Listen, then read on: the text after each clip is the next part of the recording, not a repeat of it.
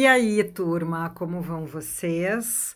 Bom, tempos já de reabertura de várias coisas do comércio, muita coisa voltando a funcionar e a gente começa a se questionar sobre algumas coisas. Será que efetivamente a gente vai tirar proveito de alguma coisa que aconteceu conosco nesses dias de reclusão?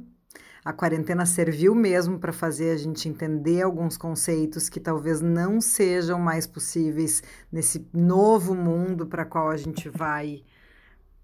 Será? Pois aí, esse questionamento foi feito pela Marta Medeiros e ela vai sempre ser contumaz aqui no podcast, não tem jeito, porque além de ser uma pessoa que eu adoro, ela escreve muitas vezes o que a gente gostaria de dizer. Então, essa coluna foi hum, publicada na revista, do, na revista Ela. É um caderno que sai no jornal o Globo do Rio de Janeiro e hum, muitas coisas são ditas, às vezes nas entrelinhas, né? Mas a Marta é muito direta. Então, vamos às palavras dela e depois a gente tira as nossas conclusões. Você não pode ter sempre o que quer. Palavras da Marta Medeiros.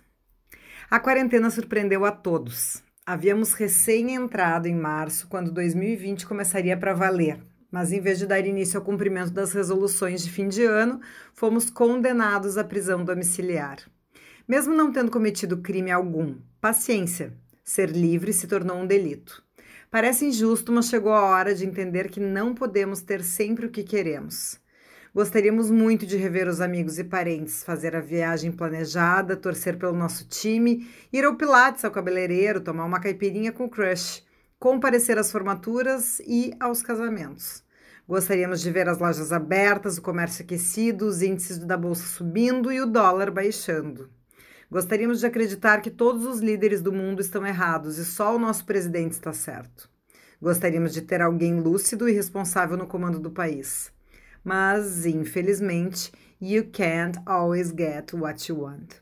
Não por acaso foi essa a música escolhida pelo Rolling Stones em sua participação no comovente One World Together at Home, evento transmitido ao vivo em 18 de abril, onde diversos artistas, personalidades e profissionais da saúde uniram-se online, cada um em sua casa, para lembrar que somos todos absolutamente iguais diante de uma ameaça. E que o distanciamento social é a saída, mesmo que não seja o que a gente quer.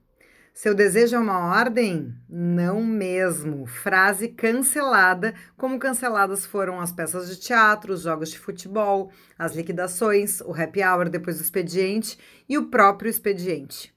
A aposentadoria antes da hora, por tempo indefinido.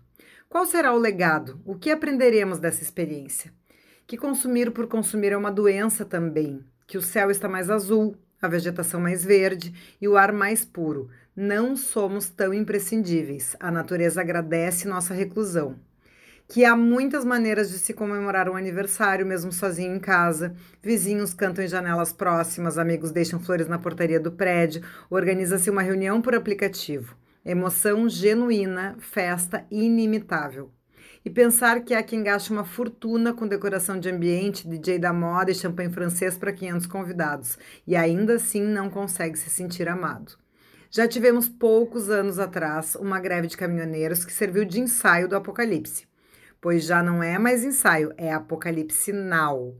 Não desperdicemos a chance de amadurecer, simplificar, mudar de atitude, de valorizar o coletivo em detrimento do individual de praticar um novo método de convívio, uns pelos outros, sempre, e não só na hora do aperto. De fazer desse imenso país uma nação mais homogênea em prol de uma existência menos metida besta. O que efetivamente aprenderemos dessa experiência? Essa é a frase que encerra a coluna da Marta Medeiros e fica para fica nós também, né?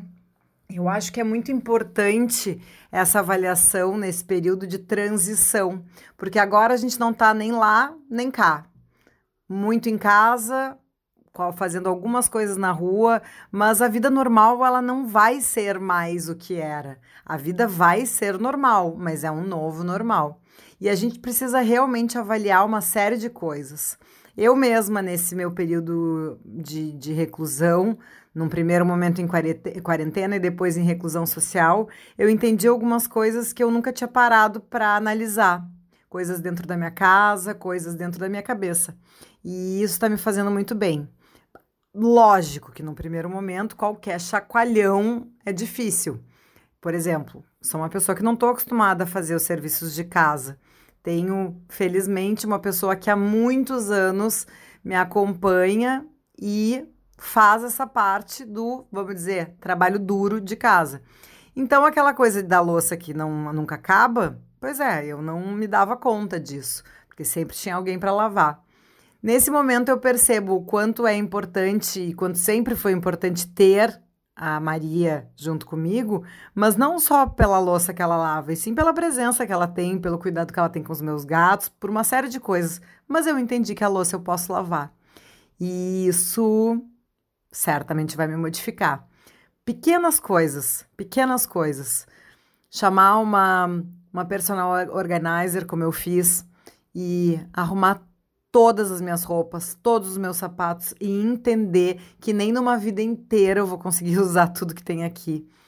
Isso também me fez ter menos gana, menos tesão de consumir. Vou continuar comprando? Claro que sim. Eu amo roupa, eu amo moda e amo me vestir diferente. Então é claro que eu vou continuar até para que esse ciclo virtuoso do consumo de produtores locais e de coisas que são muito bem feitas e são lindas possam continuar. Mas eu também vou pensar duas vezes antes de entrar na Zara e comprar mais uma brusinha. Então acho que todas essas coisas vão ser muito válidas.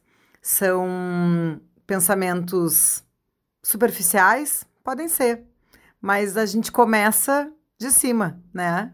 Só tirando o que está em cima é que a gente consegue chegar no fundo. Então, para mim, essa, esse período todo de reclusão foi de extrema valia para que eu valorizasse muito mais não só as coisas que eu tenho, como as coisas que eu não preciso mais ter. Acho que são dois pontos que estão juntos na mesma moeda, são dois lados.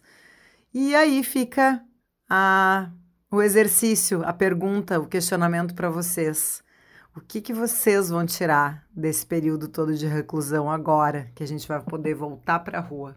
Pensem nisso, compartilhem comigo. Vocês sabem que as minhas redes sociais estão sempre abertas a todas as opiniões, lá no arroba patileivas, no Instagram. E se gostaram dessa pequena observação aqui no podcast, encaminhem também para os amigos, é muito fácil, é só clicar nas bolinhas ali do, do aplicativo e mandar para o WhatsApp. Valeu! Vou volto na semana que vem com mais um podcast. Espero que vocês tenham gostado e até.